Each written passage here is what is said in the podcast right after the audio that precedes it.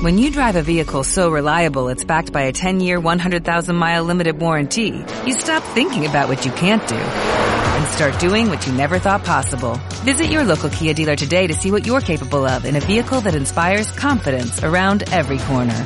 Kia, movement that inspires. Call 800-3334-KIA for details. Always drive safely. Limited inventory available. Warranties include 10-year 100,000-mile powertrain and 5-year 60,000-mile basic. Warranties are limited. See retailer for details. Hola, ¿qué tal? ¿Cómo estáis todos? Muy bien. Hola Dani, ¿qué tal? Bueno, pues primero de todo, gracias por participar en, en la, creo que ya es la cuarta o la quinta edición de, de estas entrevistas o video interviews que les llamamos. Em, el tema sobre el que nos gustaría charlar hoy eh, sería, me ha costado ponerle un título fácil de entender, em, eh, sería cómo, cómo adaptar las metodologías a tu empresa o a los valores de tu empresa. Em, y, hoy estáis aquí conmigo para que, que- porque tenéis mucha experiencia al respecto y nos podréis guiar hacia cómo hacerlo o cómo no hacerlo. ¿Vale? Em, estáis aquí María, Xavi, Pablo. eh, si queréis os hacéis una pequeña introducción de- de vosotros mismos y, y saltamos al tema. ¿Quién empieza? Tú mismo, Pablo. Gracias, María. vale, yo soy, yo soy Pablo. Eh, llevo 12 años, aprox 12-13 años trabajando en todo el tema del mundo online. Actualmente estoy aquí en Promofarma como CTO. Y, y una de las cosas que más me gustan o que más me apasionan es todo el tema de gestión de personas, de estar cerca de ellos y de gestionar los equipos, ¿no? Entonces, eh, a, ver si, a ver si podemos compartir aquí cositas interesantes sobre esto. ¿Ok? Xavi, tú. Sí. Vale. Pues eh, yo soy Xavi, ¿vale? Soy, soy miembro del equipo de IT Governance de Mango, ¿vale? Llevo 11 años en la compañía, ¿vale? Y estamos ayudando un poco al- a, lo que es la transformación hacia las metodologías ágiles del, del departamento de IT. ¿Vale? Y un poco como comentaba Pablo, uno de, las, de los pilares que más nos motivan es el hecho de, de poco a poco ir empoderando mucho más a las personas, ¿vale? Para que ponerlas al frente de todo este cambio. Vale, María, María. me toca ahora yo ya misma. ¿no? Yo soy María, eh, estoy en Ava English. Eh, bueno, llevo la parte de, la, de recursos humanos, llevo bastantes años en, en el- los últimos 17 años en el mundo online y, siempre muy centrada en el tema de recursos humanos, con lo cual todo el tema de, de la gestión de las personas y de cómo ayudar para que esa gestión se alinee mucho con la, la estrategia siempre ha sido muy interesante y la evolución que ha habido, sobre todo en estos últimos años, es, es impresionante. Entonces, bueno, espero poder, poder sobre todo conocer y aprender un montón de, todos vosotros. Ok, pues muchas gracias. Yo soy Dani y aquí básicamente estoy lanzando preguntas para que los demás hablen y os enseñen cosas. Eh, a modo de introducción muy breve, ¿vale? He dicho que el tema es eh, mantener las metodologías, perdón, adaptar las metodologías para ajustarlas a nuestra empresa, los valores de nuestra empresa. Eh, aquí cuando hablamos de metodologías, eh, sobre todo nos referimos a las, prácticas concretas que se introducen en metodologías ágiles o en cualquier otro tipo de metodologías o, prácticas estándar que introducimos en, las empresas, ¿vale? Y cuando hablamos de valores, pues nos centramos mucho más en valores, cultura, cómo es la, empresa en sí, ¿vale? Un poco para diferenciar eh, cuando estemos hablando a qué nos referimos, ¿vale?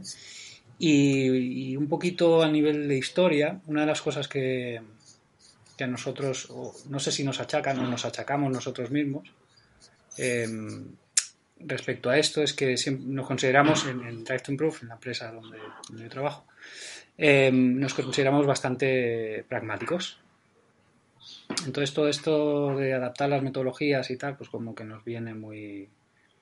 que le, le damos más valor a, a lo que se necesita o a lo que se quiere que no tanto a la metodología en sí. Pero no sabemos si esto es una cosa que deberíamos seguir o no seguir. Entonces, a ver si al final de la charla somos capaces de cambiar de idea o no cambiar o saber explicarlo. ¿Sí? Vale, pues en base a eso, em, la primera pregunta que me gustaría lanzar es eh, ¿cómo, ¿cómo, os ayudan o cómo os han ayudado eh, las metodologías y las prácticas en vuestras em, buenas prácticas en, vuestras empresas? María, ¿comienzas tú esta vez? Decisión popular, María empieza. Gracias,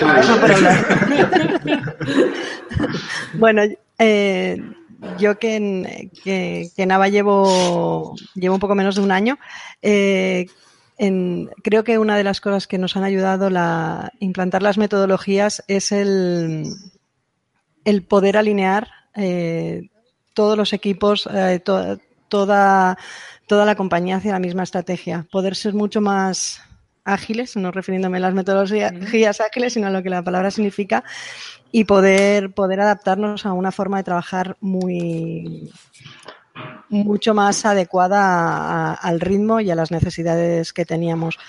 Nosotros ahora trabajamos sobre todo en la parte técnica y de producto por squads. Eh, se está cogiendo ese ritmo, se están viendo, yo para mí estos cambios nunca son de, se ven a medida que va pasando, que va pasando el tiempo, no es algo que implantes el cambio y al día siguiente ya, ya lo veas. Con lo cual también hay que, hay que dejar que, que, florezca, ¿no? que no, no, hay que esperar un, un resultado automático. Pero creo que realmente a nosotros nos ha sido, nos ha sido muy útil para poder, poder alinearnos y poder, poder adaptarnos y trabajar. Yo en este momento también estoy más por la parte pragmática, pero bueno, puede ser que cambie. ok. Ahora le toca a Xavi. Xavi. a mí, toca a mí. Vale, vale. Mira, pues yo creo que mm, en nuestro caso, cuando empiezas un cambio después de mucho tiempo trabajando de la misma forma, que un framework, una metodología te diga cómo tienes que hacer las cosas a nivel cultural va bien. Pero es como un punto de partida. ¿no? Al final, si algo nos enseñan un poco las metodologías ágiles, que al final nos tenemos que ir inspeccionando lo que es nuestro entorno, nos tenemos que ir adaptando.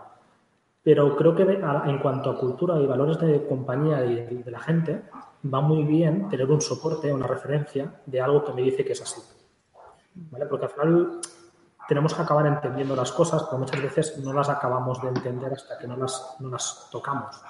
Entonces, el empezar una metodología con unas rutinas que a lo mejor no las acabas de, interiorizar del todo y seguir tal y como te dice un libro, como te dice un framework, te permite llegar al punto de ahora voy a ver cómo se ajusta mi contexto.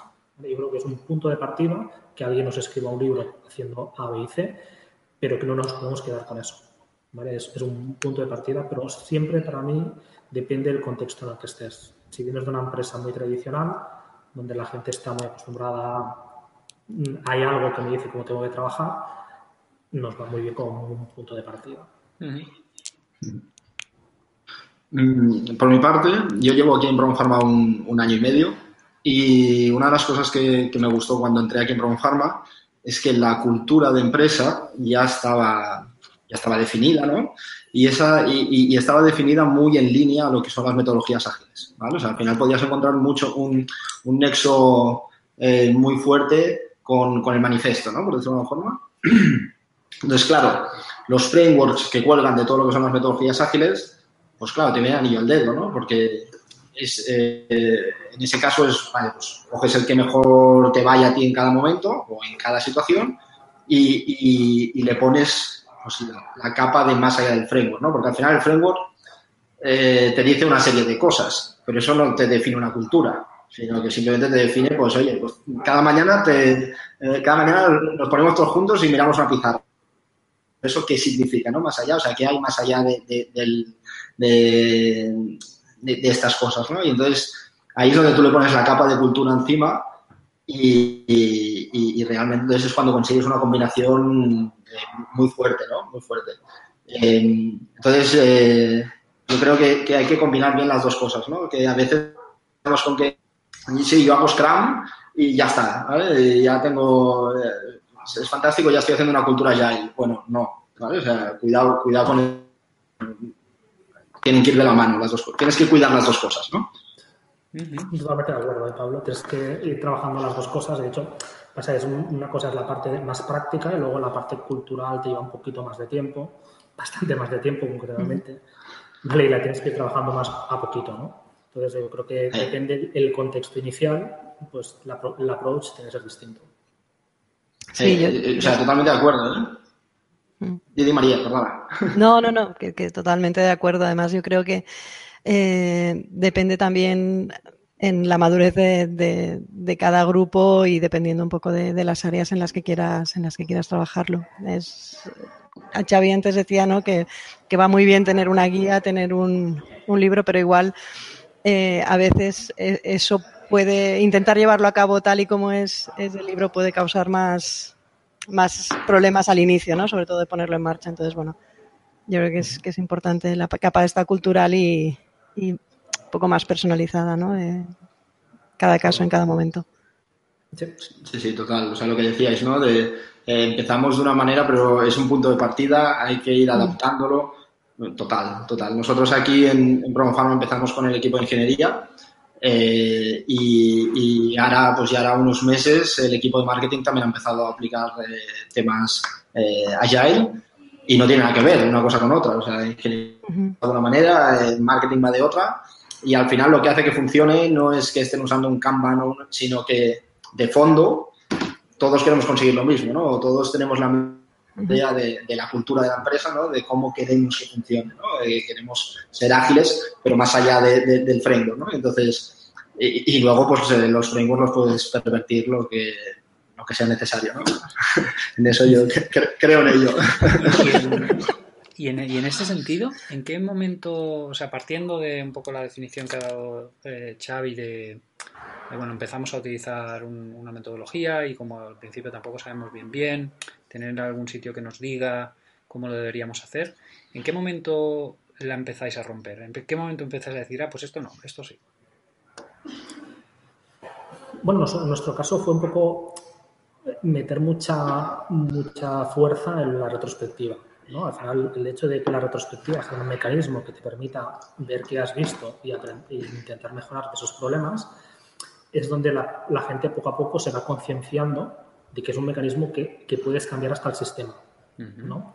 Cuando tú explicas un poco la teoría, la gente se piensa, ah, vale, yo puedo cambiarlo, pero se piensa más a nivel, de, a nivel de, de, tema de programación o de tema de organización, pero no son conscientes de que pueden cambiar incluso la propia estructura del trabajo, cómo se organiza. Y eso poco a poco lo van, lo van descubriendo. Entonces ahí sí que tienes que, a nivel de facilitación, facilitación, ayudarles a que eso ocurra. Entonces, la retrospectiva es un arma muy poderosa para que poco a poco eso vaya ocurriendo. En tu caso, María, que decías que habían cosas que ya entrada. Eh, bueno, yo creo que va muy en línea de, lo que dice Xavi, ¿no? Yo creo que al final, a medida que vas avanzando, vas viendo cómo, cómo van saliendo las cosas, vas viendo dónde tienes las cosas que te van impidiendo que, que realmente pueda, puedas avanzar como en principio, en teoría, debería, debería ser, es ir intentando adaptar, ir intentando corregir eh, todas estas partes que, que, no acaban de encajar y en algún caso a veces hacer un paso un poco eh, para atrás para poder volver a, moverlo y ver si tienes que hacer cambios de estructura o ver qué es lo que, cómo tienes que hacerlo. Sí, sí, yo también soy un defensor aférrimo de la, de la retrospectiva porque al final es, es, la que te, es el elemento que te permite medir, ¿no? Eso es, eh, siempre decimos, ¿no? Del, eh, haz cosas, mide y cambia, ¿no? Pues la forma en la que tienes para medir es, es, la retro y es lo que te ayuda a poder, poder, dar esa vuelta.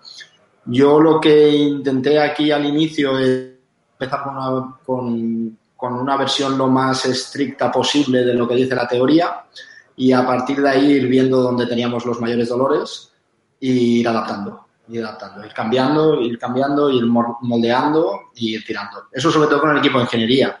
Con otros equipos a lo mejor ha sido, ha sido diferente. Ha sido un poco al principio de tenemos estos elementos eh, y, por ejemplo, las pizarras y los posits en la pizarra, ¿no? Pues vale, pues tenemos estos elementos y nuestro objetivo principal básico es tener organizada la semana, la semana, ¿vale? Y ya está, vamos a empezar con esto entonces, pues empezamos con esto y a partir de ahí, retro. Vale, ¿cómo ha ido? Hemos visto esto, tal, cual, cual, cual. Venga. pues damos una vuelta y poner otras capas, ¿vale? O sea, aquí he experimentado un poco las dos cosas, el empezar muy, muy estricto porque veía que el equipo podía, podía encajar bien ahí y otro mucho más libre albedrío y poco a poco ir poniendo capas para ir acercándome al final casi al mismo punto en los dos casos, ¿no? ¿Eh? Pero de, por dos lados, ¿no? Los demás a nivel de introducción, porque nos hemos quedado un poco con la parte de en qué momento la rompes, pero el cómo la introduces, porque aquí Pablo ha presentado dos modelos, ¿no? ¿Vosotros cómo, lo habéis hecho? Mm, bueno, yo cuando, cuando llegué acababan de, introducir toda la nueva metodología y mm, se intentó que, toda la compañía eh, entrara a trabajar en esta nueva metodología. A partir de los resultados, pues bueno, se ha, se ha visto la necesidad de, no es lo mismo el equipo técnico que, que el equipo de recursos humanos o que otros equipos, ¿no? Entonces, bueno, se, se, ha adaptado, en algunos casos se ha quedado como en una siguiente fase, en otros pues no, no ha avanzado y en otros, por ejemplo, pues como el caso técnico del... María, te hemos perdido. Sí. A ver si vuelve. En ese sentido, bueno, yo creo que fue una introducción muy... Ah, era muy ambiciosa y luego se ha ido, se ha ido ajustando. Nosotros la introducción la hemos hecho como en dos grandes, dos grandes oleadas. De hecho, estamos en la segunda oleada, que nosotros le llamamos. La primera gran oleada fue un poco un, gran Big Bang. Vamos a, a, poner muchos equipos a trabajar en Scrum con una formación y empecemos un poco a a trabajar con esta, forma ¿vale? y con este framework y poco a poco ir apoyando ¿vale? en alguno de los equipos para ver realmente cómo podíamos ir mejorando. Esta segunda oleada es un poquito más a otro nivel. La primera era mucho más táctica a nivel de equipos y ahora es un poco más estratégica de ahora vamos a ver cómo organizamos estos equipos para que en nuestro caso sean lo más end-to-end posibles. Entonces eso implica incluso cambiar incluso alguno de los equipos entonces, esta segunda fase la estamos haciendo mucho más poco a poco. Y aquí, una vez ya tenemos ese elemento que decíamos antes de ya, ya conocen el framework, ya conocen, aquí ya somos, tenemos mucha más mano para que entiendan que ese, que ese framework es moldeable y lo estamos adaptando y estamos ajustando en función de cada uno de los equipos. Tenemos muchísimos equipos y entonces en cada uno tenemos situaciones diferentes. Sí que tenemos ciertas necesidades de escalado y de alinearnos entre nosotros, y es un poco lo que estamos viendo desde el equipo de, gobierno y transformación, pero un poco cómo podemos mejorar toda esa gestión y sobre todo en los equipos la parte más táctica lo que buscamos es intentar quitar cualquier eh, dependencia o, bloqueo lo máximo posible. para que tengan lo, para que el, flujo de, de, entradas vaya saliendo lo máximo posible. ¿Y, hasta qué punto llevaríais a, adaptar la metodología? O una práctica. A lo mejor estamos centrándonos en una metodología que además es un framework, que es mm. muy moldeable, pero ¿hasta qué punto empezaríais? Venga, vamos, sí, vamos a cambiar esto, no vale, esto no, esto sí. ¿En qué momento pararíais? Yo es, que personalmente creo en todos los frameworks y en ninguno. ¿Vale? Y lo mismo me pasa un poco con las prácticas. Creo que todos son un marco de referencia del que podemos aprender y que poco a poco lo tenemos que ver es cómo, cómo nos afecta en cada uno en cada uno nuestro contexto. ¿vale? Entonces, eh, el tema, por ejemplo, yo siempre pongo el mismo ejemplo, el tema de escalado, hay muchísimas soluciones de escalado, pero no encuentro ninguna que se encaje sobre todo en nuestro modelo ¿vale? que, que tenemos nosotros. Pero sí que puedes coger una práctica que utiliza pues, un modelo, un modelo, un modelo de LES, otra que utiliza otro modelo, y entonces ver realmente cómo te, te va a encajar. Entonces, es bueno saber que hay varios modelos, que son una buena teoría, pero tienes que ver en tu contexto cómo funcionan. Y lo mejor nosotros lo que intentamos hacer es, creemos que algo nos va a funcionar, lo ponemos en marcha, miramos, aprendemos y si hay que ajustarlo, se ajusta. Yo no sé si hay un momento donde puedas decir que ya está, ¿no? Yo creo que esto es, un ser vivo que va, que va cambiando, que también van cambiando igual las necesidades, ¿no? Que van apareciendo de negocio, de estrategia, necesitas equipos, necesitas cambiar. No sé si, si en algún momento puedes tener una retrospectiva donde diga que el sistema es perfecto y que todo está está funcionando. Yo creo que es, que es un ser vivo y que, hay que estar dispuesto a conocer esas nuevas metodologías, esas nuevas maneras de trabajar y, bueno, ir adaptándolo. No sé, para mí no es, no es algo negativo ir ajustándolo, ir cambiando. Sin volverse locos, ¿eh? O sea, sin, sin destrozar. sí, mañana. no, pero creo que es bueno el, estar constantemente planteándote si, si se puede, puede haber una forma mejor y, ir adaptando. Pablo. Sí, sí, yo estoy de acuerdo en que hay que, o sea, lo que ya hemos dicho, ¿no? O sea, hay que ir mirando y viendo a ver en qué puntos tienes que cambiar o no cambiar, ¿no? Lo que pasa es que sí que es verdad que ha habido veces que me he encontrado en el que lo has cambiado tanto que tú inicialmente eh, pensabas que, era, que estabas haciendo A y al final mm, ya no sabes qué, estás haciendo, ¿sabes? Pues dices, es que esto no, es, que lo haya mutado, es que es otra persona, ¿sabes? es muy distinto, ¿no? Entonces, bueno, en esto sí que intento yo también, ¿no? O sea, desde el punto de vista de, revisar pues, cómo se están haciendo las cosas, pues ver qué camino estoy, tomando, porque si realmente estoy cambiando tantísimo algo, yo qué sé, tú coges un equipo y dices, va, vamos a hacer Scrum, y de golpe te das cuenta que de Scrum no estás haciendo absolutamente nada, pues a lo mejor te tienes que plantear que, pues, que tienes que mirar otra, otra cosa diferente, otro framework diferente o lo que sea, ¿no? Porque ya lo has pervertido tanto o lo has cambiado tanto que, no, que, ya no... Bueno, pues a lo mejor las ventajas que te llevaba Scrum, pues para ti no sirve. Lo asumes y punto, pues es otra cosa y listos, ¿no? Pero, pero que hay que moldearlo, yo creo que sí. Hay que moldearlas y que hay que ir buscando la forma en que encajen bien con tu equipo. Con tu equipo y que cada uno además es diferente. Como decía María, es como un ser vivo, cada uno es distinto. cada equipo es diferente y, hay que encontrar la fórmula adecuada, que esa es la parte divertida. ¿Cuál, cuál... Perdona, perdona.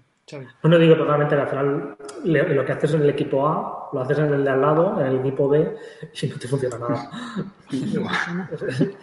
Dices, sí, y aquí me ha funcionado, y allí no. Vale, pues hay que, hay que entenderlo todo. O sea, por eso digo si ya no, sin irte de un, framework, ya te has adaptado, pero es que a ti te funciona de lujo y en la, mesa de al lado ya no. O sea, es, es lo complejo y divertido a la vez. ¿Y qué criterios diríais que tenéis a la hora de, pues eso, tú antes comentabas, de coger cosas de un framework de escalado o, mm, tanto tú, María, como Pablo decías, ah, pues mira, pues esto me funciona o no me funciona. ¿Cuáles son los criterios que aplicáis a la hora de decir esto vale, esto no vale? Muchas veces, eh, ah, perdón, perdón, muchas veces, eh, Ah, vale, vale.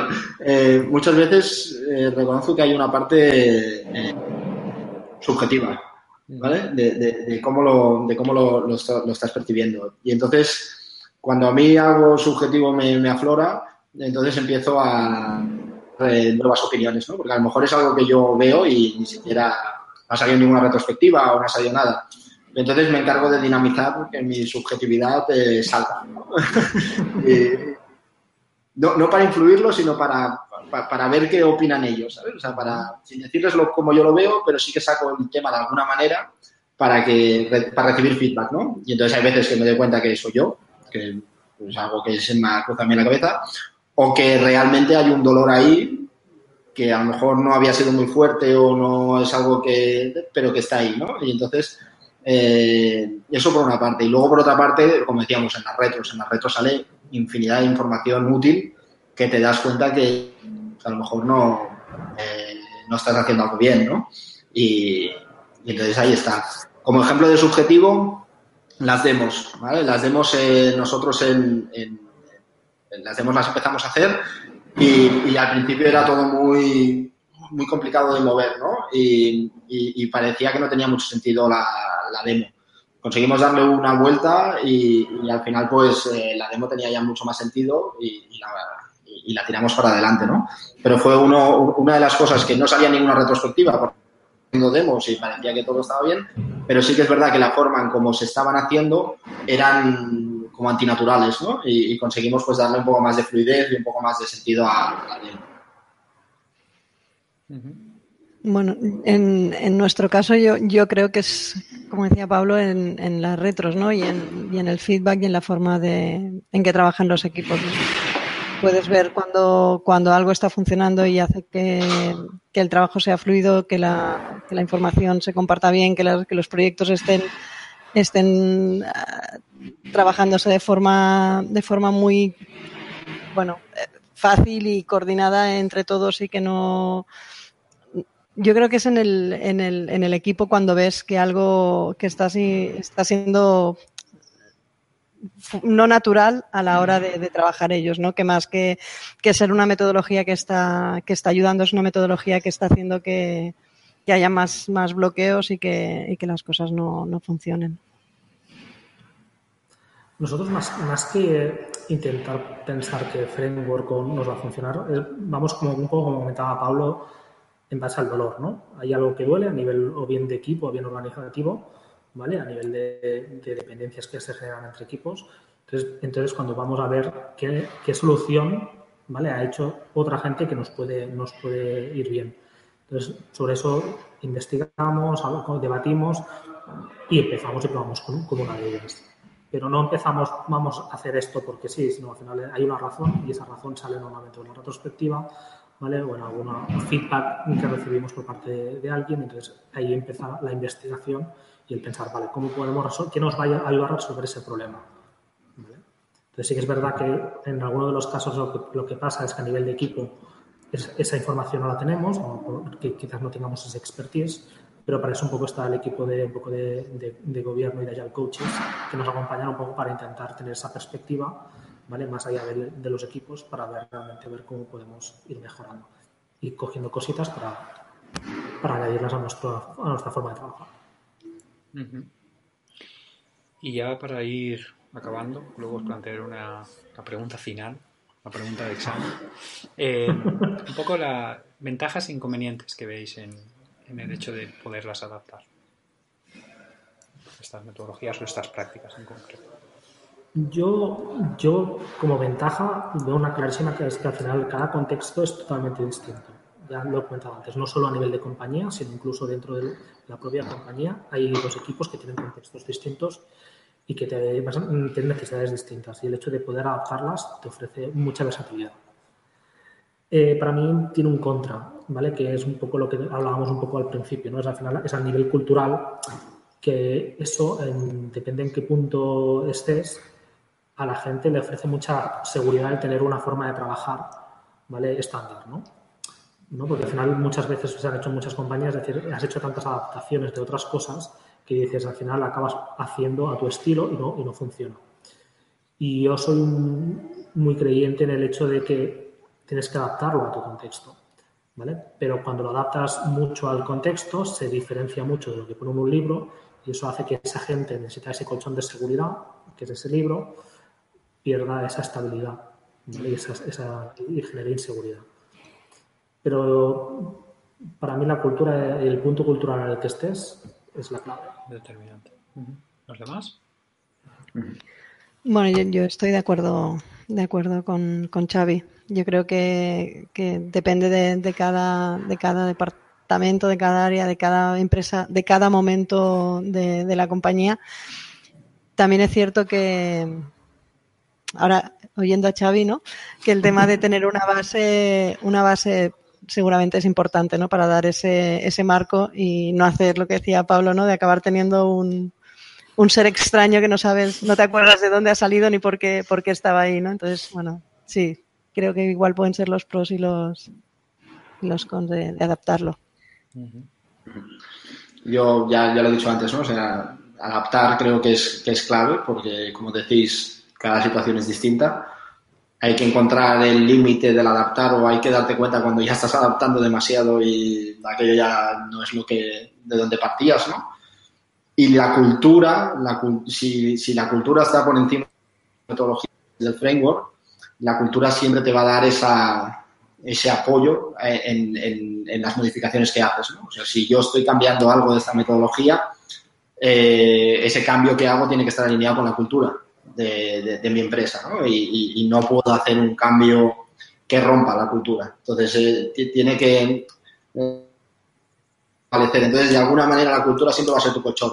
El hecho de hacer cambios siempre, eh, como va a estar apoyado con la cultura, que es lo que tiene que ser de alguna manera más, más fijo, eh, te, te, permite ¿no? poder jugar con, con, estas cosas y decir, vale, pues yo adapto aquí esto, lo adapto por esto, ¿no? Y, y está alineado con lo que nosotros como cultura de empresa tenemos, ¿no? Entonces, pues bueno, son un poco los, los pros y contras de, de cambiar cosas.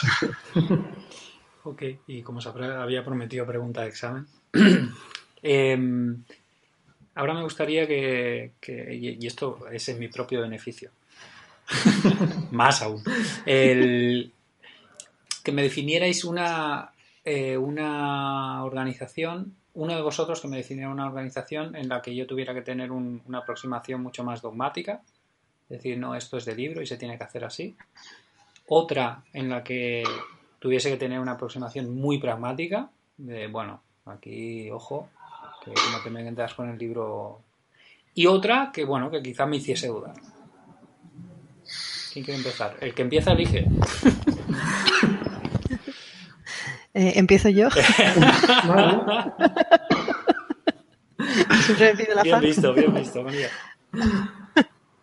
bueno, eh, pragmática, creo que, que sería una organización uh, que estuviera en, en un momento de, de, adaptación, de cambio y seguramente de que ya hubieran para mí las bases de o sea, ya estuvieran asentadas las bases, que ya hubieran seguramente eh, equipos, porque seguramente sería el técnico que ya está más acostumbrado y es en el momento de, de expandirlo, ¿no? Xavi daba la pista en esto, ¿no? Que decía que hay como una segunda fase donde, donde igual si quieres abrirlo eh, necesitas, bueno, tener, ir adaptándolo y haciéndolo de una manera más adaptada.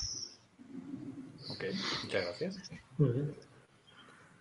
Venga, ¿quién se Venga, va ¿Sí? Ah, dale, ya me quedo yo. yo lo que, lo que me toque. ¿Estás seguro de eso? Vale, no sé, me No. pensar, ¿eh? A ver, una organización dogmática, yo creo que alguna que tenga ciertas restricciones legales muy estrictas, eh, estoy pensando en, en, empresas donde hay que pasar muchísimos controles de calidad, tipo relacionado con cosas de sanidad, ¿vale? Seguramente están muy, muy acostumbrados por temas de, de esa rigidez a que, a, a, a que algo, algo, algo les funcione, ¿vale? Y que algo que es muy rígido y que es muy de libro les funcione. Entonces, yo creo que en este tipo de contextos, el dogma tiene mucha más fuerza que la, que la práctica. ¿vale? Es el único contexto donde yo creo que, que, puede tener sentido. El resto yo creo que es, es una evolución. Okay. Vale, a mí que me ha tocado el texto. Eh, yo creo que eh, este, este, mixto puede servir en una, en una empresa o en, una, en un contexto en el que hay una voluntad de, cambio, hay una voluntad de, querer hacerlas, eh, de ir, por ejemplo, pues hacia unas metodologías ágiles, por ejemplo, pero no hay ninguna experiencia previa. Entonces hay una primera parte de importante de, de, explicar esto es así, esto es así a rajatabla y demás, porque sabes que de alguna manera, eh, como tienen ganas de absorberlo, lo van a coger, no, no va a haber esa resistencia al, al cambio pero, pero luego tiene que haber la parte pragmática, ¿no? El que ves que lo que ese dogma pues te va a dar unos resultados, ¿no? Y entonces eh, tienes que combinar las dos partes, porque es gente que está muy motivada con eso, pero si luego no le das, si luego no ven resultados, eh, seguramente va a haber un, el sufle bajará, ¿no? Entonces eh, hay que hay que dar hay que ver, no, no, darles, ¿no? Porque al final salen solo los resultados, los que los des tú, ¿no? Pero que, que, que hayan resultados para poder dar sentido al dogma, ¿no? Y a partir de ahí encuentras el equilibrio. Ok. okay. Muchas gracias. ya tengo el tipo de entrevista, ahora hablaré con mis compañeros y, oye, mira, que tú eres de aquí, de aquí o aquí. Y entonces ya sabemos cómo. ¿Hemos, cómo ¿hemos aprobado, Dani? ¿Hemos aprobado? Por supuesto, ya de entrada. Sí. Ya. ¿Sí? Faltaría más. Bueno, pues eh, nada, sobre todo muchas gracias por, por participar. Espero que, que hayáis aprendido tanto como yo. Uh -huh. eh, Muchas gracias a ti. Gracias, que, gracias, Dani.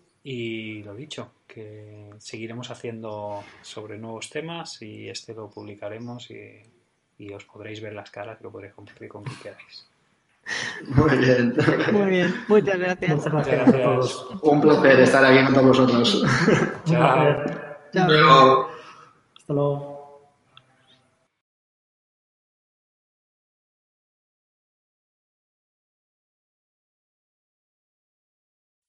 Swimsuit? Check. Sunscreen? Check. Phone charger? Check. Don't forget to pack the 5 Hour Energy. It fits great in a pocket or carry-on, and the alert feeling will help you arrive ready for anything. Now get 20% off when you use code 5HE Travel at 5hourenergy.com. Expires April 30th. One time use only. Not valid with other discounts. Remember, visit 5hourenergy.com and use code 5HE Travel to save 20%.